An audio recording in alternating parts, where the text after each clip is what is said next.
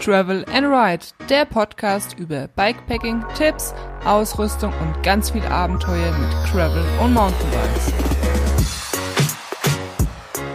Hallo, liebe Abenteurer, hier ist die Caro. Ich hoffe, euch geht es allen gut und ja, ihr seid fleißig am Biken. Das Wetter momentan ist ja wirklich spitze, auch wenn es manchmal ein bisschen zu heiß ist. Aber auf der anderen Seite für Bikepacking-Touren in der Nacht perfekt. Man friert nicht. Es hat alles so seine Vor- und Nachteile. Heute werde ich mit euch über das Thema Navigation sprechen. Ähm, mit was zeichne ich meine Touren auf? Mit was navigiere ich, womit plane ich überhaupt meine Touren, meine Routen. Aber bevor ich dazu dazu komme, möchte ich mich erstmal bedanken für eure ganzen lieben E-Mails, Nachrichten, Kommentare, die mich zurzeit erreichen. Es freut mich unheimlich, euch ja im Thema Gravelbike und Bikepacking-Bereich weiterzuhelfen. Es kommen wirklich ähm, immer wieder Fragen wo ihr nicht weiter wisst. Und ich finde es einfach so klasse, dass ihr dann zu mir damit kommt und mein Wissen oder meine Erfahrung haben möchtet. Und ja, da fühle ich mich schon immer so ein bisschen geschmeichelt. Und ja, das ist nämlich auch das, was ich halt mit meinen Videos erreichen möchte oder auch mit meinem Podcast, euch da draußen weiterzuhelfen, motivieren zum Fahrradfahren. Und es ist einfach geil, dass ja, so tolle Nachrichten reinkommen. Das motiviert mich immer weiter, neuen Content für euch zu kreieren. Ähm, vielen Dank dafür. Seid nicht traurig oder böse, wenn es mal ein bisschen länger dauert, bis ich euch eine Antwort geben kann. Äh, die schnellste Antwort bekommt ihr wahrscheinlich auf Instagram, weil da schaue ich immer, ähm, dass ich direkt alles antworte, weil sonst äh, die eine oder eine oder andere Nachricht untergehen wird. Ähm, das heißt, falls ich wirklich mal irgendwie eine Nachricht nicht beantwortet habe, dann ähm, ist das nicht böse gemeint, dann ist sie wirklich einfach nur äh, untergegangen, weil so viele nachgekommen sind. Und äh, ja, E-Mail antworte ich auch, nur da dauert es manchmal ein bisschen länger. So, wir starten jetzt mit der Navigation, oder besser gesagt ich, ihr hört zu. Das ist nämlich auch eine Frage, die sehr, sehr oft reinkommt, sobald ich irgendwie eine Instagram-Story mache, ähm, wo man vorne sieht, mein, kleinen, mein kleines Garmin, ähm, da werde ich direkt gefragt, hier kann man damit navigieren, wie sieht's aus? Und äh, ja, auch in meinen Videos äh, kommen dann direkt immer Kommentare, wie ich das Ganze mache. Ähm, und auf Routenplaner möchte ich auch eingehen, weil ich habe da auch das Gefühl, dass ähm, viele die ganzen Funktionen nicht wissen. Also ich nutze Komoot und ja, ich glaube einfach, dass, äh, ja, oder was heißt glaube, ich weiß, dass es bei Komoot einfach so viele Funktionen gibt zum Routenplan. Und äh, ja, da möchte ich euch auch noch die eine oder andere erklären, wie ich das Ganze handhabe. Also wir fangen mal von vorne an. Ähm, was nutze ich zum Aufzeichnen meiner Touren? Also damit ich weiß, ähm, wenn ich unterwegs bin, wie viel Kilometer bin ich schon gefahren, wie viel Uhr haben wir und damit ich das Ganze halt dann auch, ähm, ja, dann für meine Statistiken habe, damit ich weiß, wie viel bin ich im Jahr 2019, 2020 gefahren. Ich möchte einfach wissen, ähm, ja, wie viel Höhenmeter, wie viel Kilometer ich bisher absolviert habe. Und dafür habe ich mein kleines Garmin Edge 130, das ihr auch immer vorne auf meinem Lenker sieht in jedem Video. Und damit kann man auch navigieren. Allerdings hat dieses Gerät keine Karte drauf.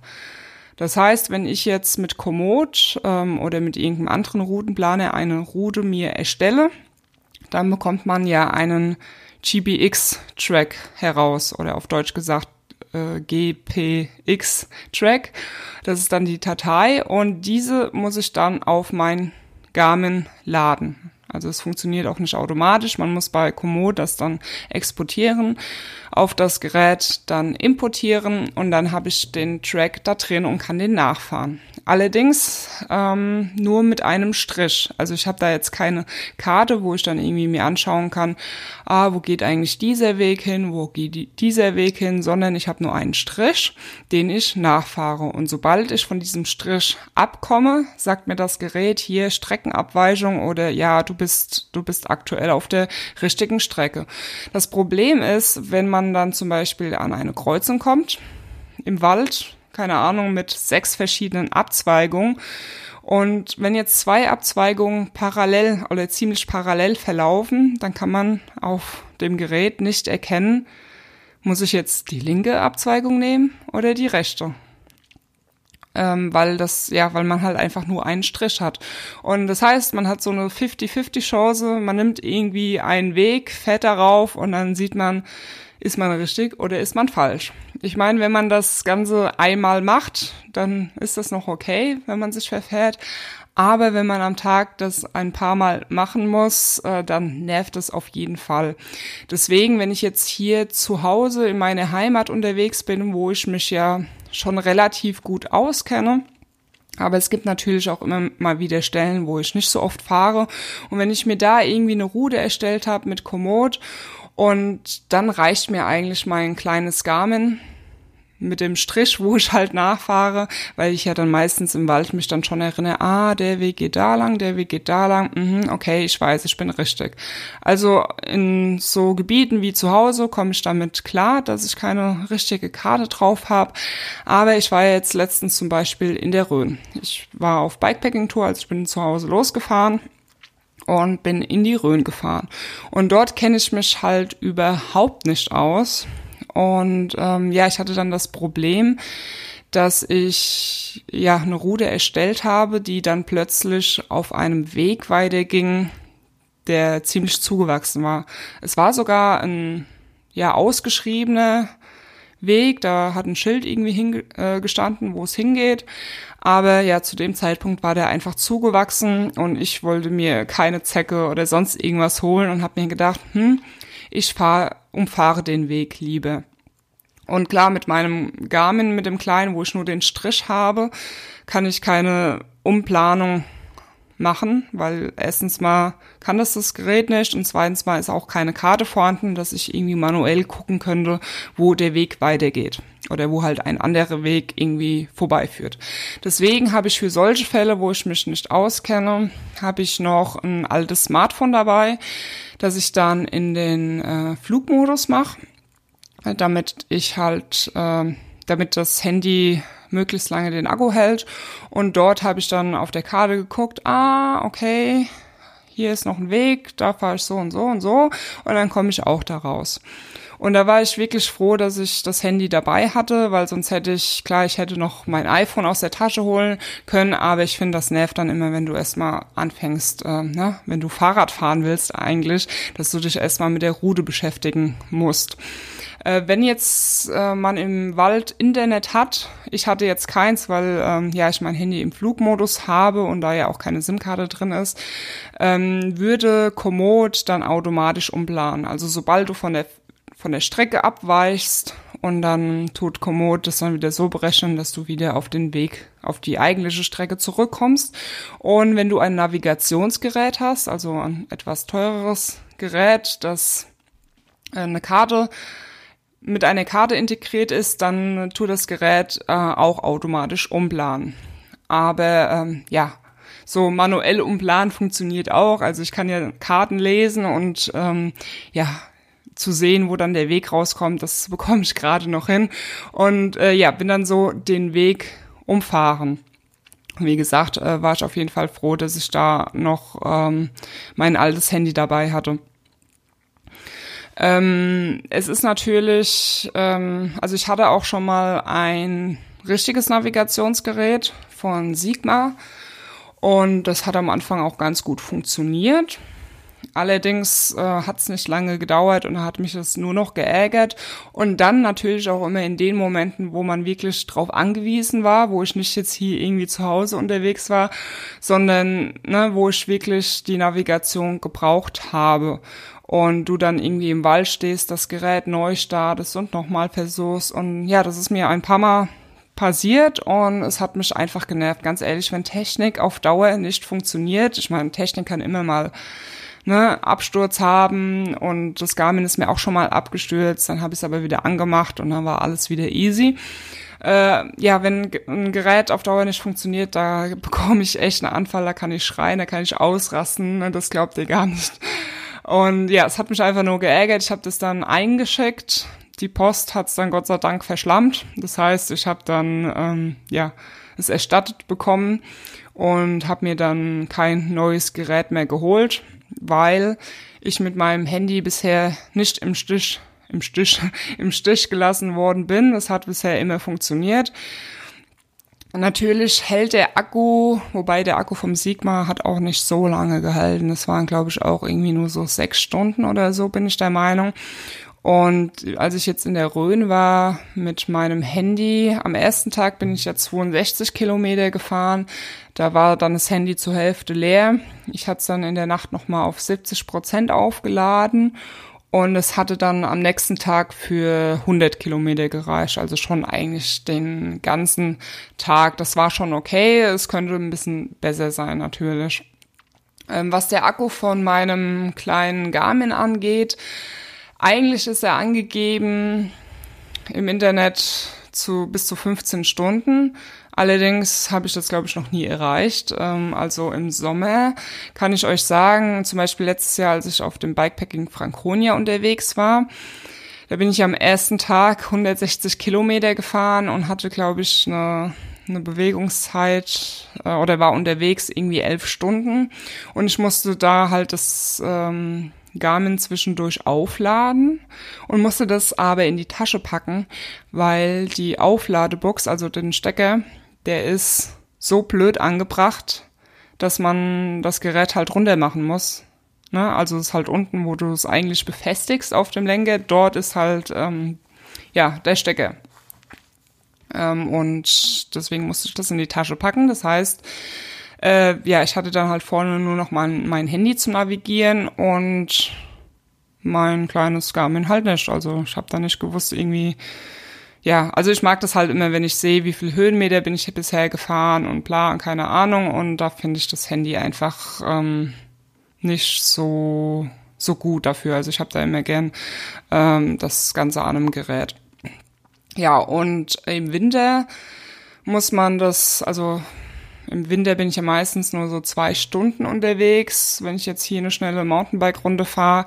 Und da muss ich es halt jedes Mal danach aufladen, weil ich nicht weiß, ob, also ich habe da meistens noch irgendwie zwei Balken oder so und weiß halt nicht, ob es nochmal für zwei Stunden halten würde. Deswegen im Winter muss es halt wirklich nach jeden, nach jeder zweistündigen Fahrt aufladen.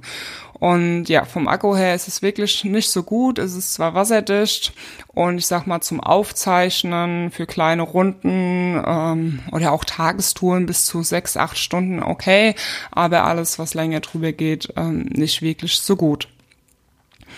Ähm, was mich am Navigieren mit dem Handy noch stört, ist, dass das Display nicht dauerhaft an ist. Also man kann es natürlich so machen, dass das Display dauerhaft an ist, aber dann frisst es unheimlich viel Akku. Und man kann es so einstellen, also bei Komoot zumindest, dass das Display nur angeht, wenn ja, wenn du irgendwie abbiegen sollst. Also vor, bevor du abbiegst, geht das Handy kurz an und dann weißt du Bescheid.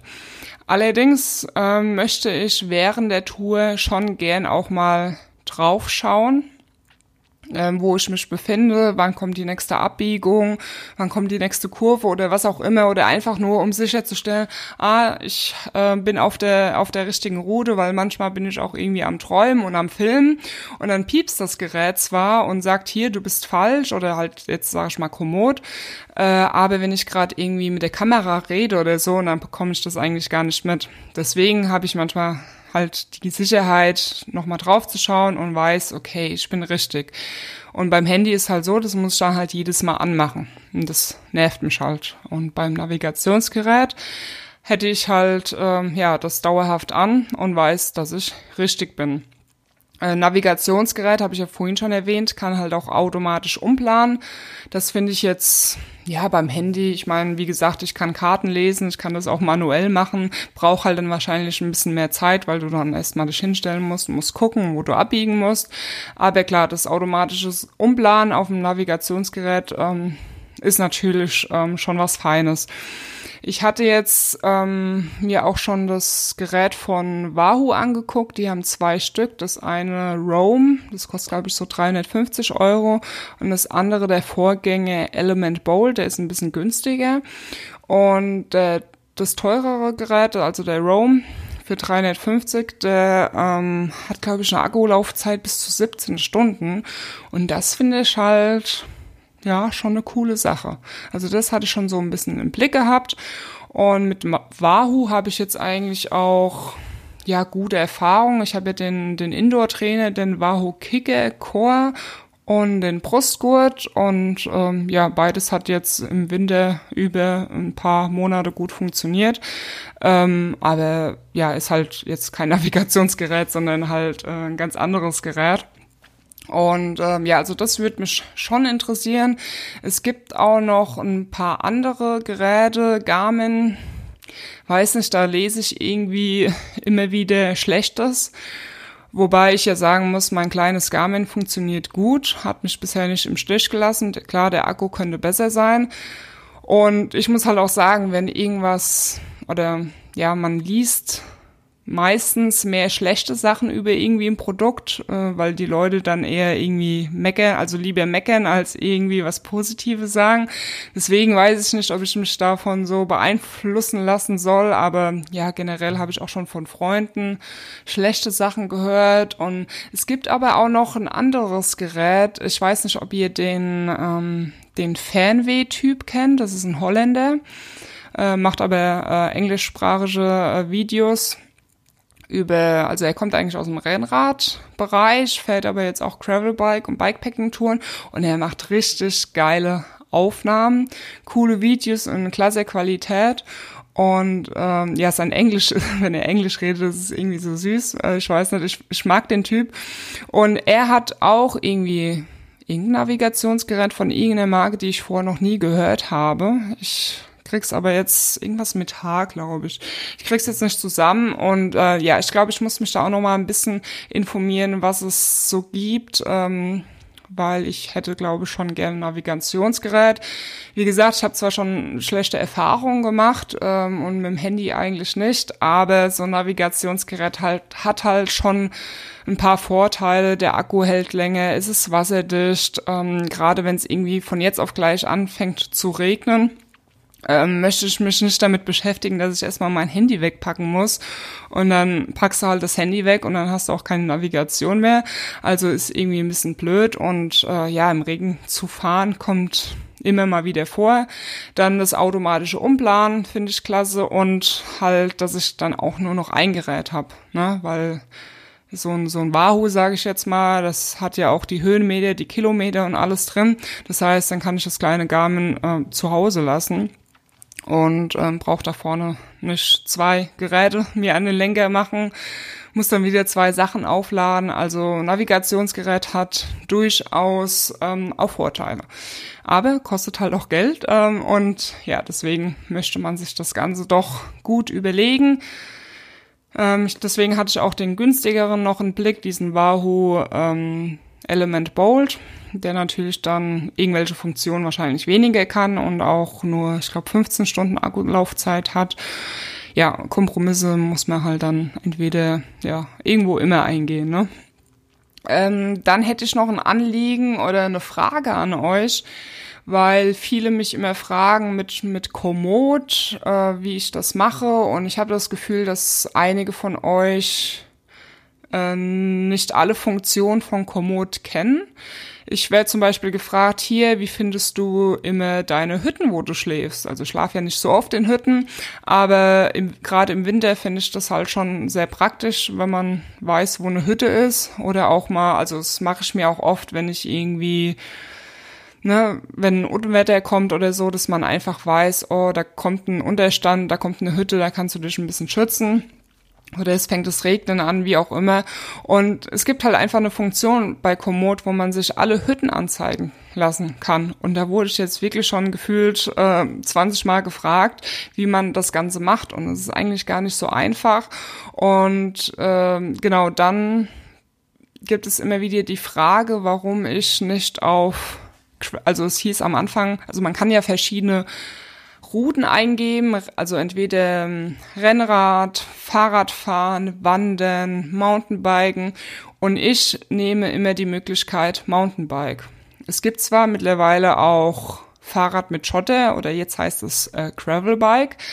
Allerdings habe ich da die Erfahrung gemacht, dass es keinen großen Unterschied gibt zur normalen Fahrradroute.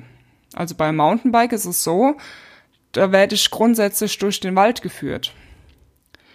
Und bei Gravelbike habe ich das Gefühl, dass wirklich ganz kleine Abweichungen sind, dass ähm, ja Gravelbike die Route, dass sie ziemlich gleich zu Fahrradfahren ist, weil die sich einfach an ja an der normalen an Fahrradwegen anpasst oder versucht anzupassen und wenn es halt irgendwie in der Nähe einen Schotterweg gibt, dann würde das nehmen, aber die Route führt halt nicht durch den Wald. Also jetzt bei uns zum Beispiel hier in Gelnhausen gibt's halt unten im Tal einen Radweg am Fluss entlang und dann kannst du aber halt auch durch die Wälder fahren. Und wenn ich halt dann auf Gravelbike gehe, führt der Weg trotzdem unten am Radweg entlang. Und das ist ja nicht das, was ich möchte. Ich möchte schon durch den Wald fahren, Schotterwege, Wald, Trails und sowas und nicht am langweiligen Radweg fahren. Und deswegen plane ich immer auf Mountainbike, weil dann führt die Route definitiv durch den Wald und nur in den seltensten Fällen auf Radwegen. Und äh, natürlich ist bei Mountainbike-Routen das Problem, dass er dich über alle mögliche Feldwege jagt, zugewachsene Wege und ja, einfach Wege, die man selbst mit einem Mountain, selbst mit einem E-Bike möchte man die nicht fahren. Und deswegen gehe ich halt dann manuell her. Die Trails sind ja meistens schwarz markiert in, in, in der, in der Karte.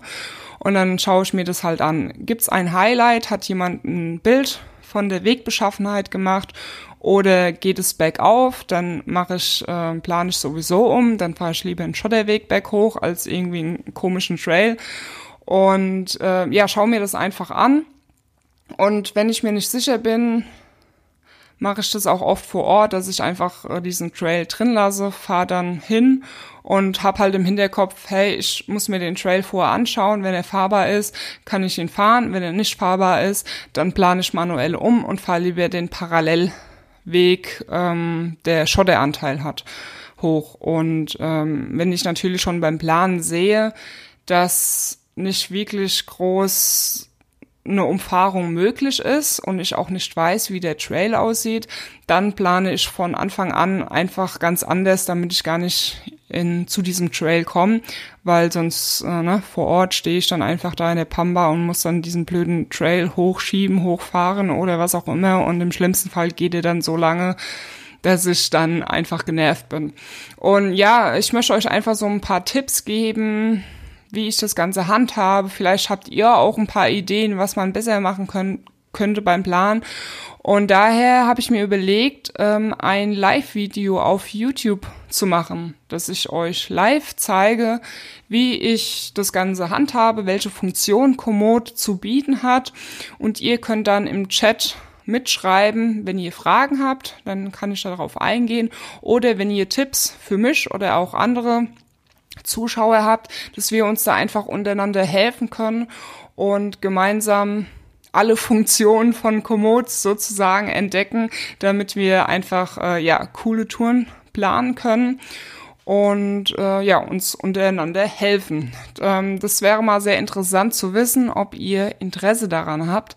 Falls ja, dann müsst ihr mich das unbedingt wissen lassen. Egal auf welchem Weg, äh, auf Instagram, auf E-Mail, äh, YouTube. Ich werde auch noch mal auf Instagram eine Umfrage machen, damit ihr, wenn ihr jetzt auf dem Weg zur Arbeit diesen Podcast hört und könnt gerade aktuell nicht in euer Handy tippen, damit ihr einfach noch mal irgendwo auf Facebook oder wo auch immer noch mal erinnert werdet, damit ihr mich wissen lassen könnt, ob ihr Bock auf so ein Komoot Live-Video habt, dass wir einfach mal ein bisschen quatschen über ja, Navigation, Routenplane und so weiter. Je nachdem, wie viele Leute vor Ort sind, könnt ihr mir auch gerne andere Fragen stellen. Und ähm, ihr werdet ja dann merken, was ich antworte, was ich finde, äh, dass es jetzt so zu dem Live-Video passt und was nicht. Und genau, würde mich freuen, wenn ihr mir da Feedback geben könnt, weil wenn nichts kommt, dann mache ich auch kein Live-Video, ne? Ist klar. Ähm, dann habe ich noch ein paar Tipps äh, von Podcasts für euch. Habe ich ja schon mal erwähnt, den Travel News Podcast. In der nächsten Folge werde ich auch wieder mit dabei sein. Ich weiß jetzt nicht, ob die schon online sein wird, wenn diese Folge online sein wird, aber ich glaube schon. Auf jeden Fall reden wir über Lenke, Rennradlänge oder Mountainbike-Länge, Flair-Länge, was da die Vorteile sind, warum, wieso. Ich denke mal, dass wir irgendwie zu dritt oder zu viert sein werden und uns da ein bisschen drüber unterhalten. Dann hat Gravel News Podcast auch noch eine Folge über den Orbit 360 oder 360. Ähm, das ist sozusagen ein Event, das während Corona entstanden ist vom Bengt Stille und Cycling Rafa. Oder besser gesagt, die hatten Hilfe auch von Freunden. Die haben nämlich äh, 16 Routen erstellt, für jedes Bundesland eine Route. Und die kann man sich in Komoot äh, runterladen oder nachfahren. Und wer möchte, kann das Ganze umsonst fahren, einfach so für sich äh, in seinem eigenen Tempo oder als Rennen. Das heißt, wenn man das Ganze im Rennmodus fährt, muss man sich anmelden. Das kostet, glaube ich, 25 Euro.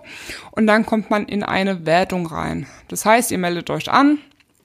Ähm, wenn ihr den Track irgendeinen Orbit euch aussucht oder von mir aus auch alle, ähm, dann startet ihr eure Aufzeichnung. Wenn ihr die ganze Route fertig gefahren seid, beendet ihr diese, diesen Track, diese Aufzeichnung und dann schickt ihr das ein und dann kommt ihr in eine Wertung und dann könnt ihr euch mit den anderen messen, ob ihr besser seid oder schlechter oder wie auch immer, wo ihr euch halt so befindet in dem Ranking und die Routen sind meistens so zwischen 250 und 300 Kilometer. Ähm, Hessen hat jetzt zum Beispiel 287 Kilometer und 2900 Höhenmeter, den werde ich fahren. Also die sind alle so in dem Dreh. Ähm, klar, in Bremen gibt es jetzt zum Beispiel nicht so viele Höhenmeter.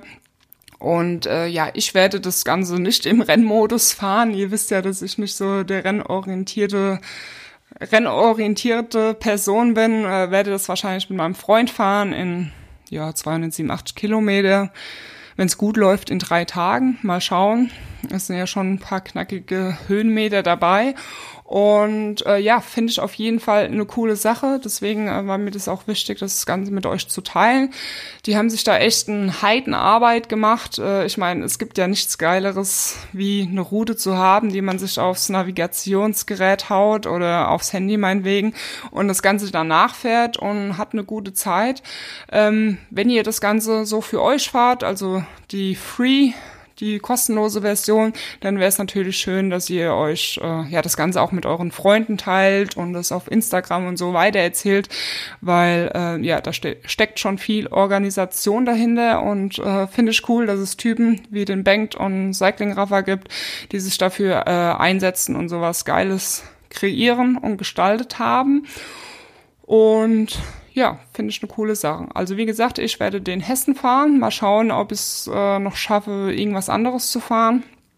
Und ähm, ja, ich würde sagen, das war's mit dieser Folge. Die Folge ist jetzt nicht ganz 30 Minuten geworden. Ich habe nämlich eine Beschwerde oder besser gesagt ähm, ein Anliegen, dass ich die Podcast-Folgen mindestens 30 Minuten lang machen soll, weil wohl sein Arbeitsweg 30 Minuten wären und er sonst ohne Podcast halt weiterfahren muss. Aber ich würde sagen, entweder musst du schneller in die Pedale treten, aber wobei, ähm, ja, ich glaube mit Intro und Outro sind es wahrscheinlich jetzt sowieso 30 Minuten und ja, es ist gar nicht so einfach, mit sich selbst einen Podcast aufzunehmen. Ich meine, ich habe keinen Gesprächspartner und schneide auch nichts an diesem Podcast, also ich mache mir Stichpunkte und währenddessen ich aufnehme, schaue ich mir die Stichpunkte an, rede dann mit euch und versucht das Ganze natürlich auch interessant klingen zu lassen. Das ist gar nicht so einfach, mit sich selbst sozusagen zu reden. Und ich denke aber, ich werde da äh, auch von Folge zu Folge besser. Deswegen mache ich das ja auch. Das war auch mit einem Grund, warum ich das gestartet habe, damit ich einfach besser im Freien reden werde. Und ich glaube, jetzt sind definitiv die 30 Minuten voll. Und ja, ich bedanke mich, dass ihr wieder mit am Start wart, ihr mir zugehört habt und wir sehen uns irgendwo, hören uns. Ähm, lasst euch gut gehen. Bis zum nächsten Mal. Schwingt was Bike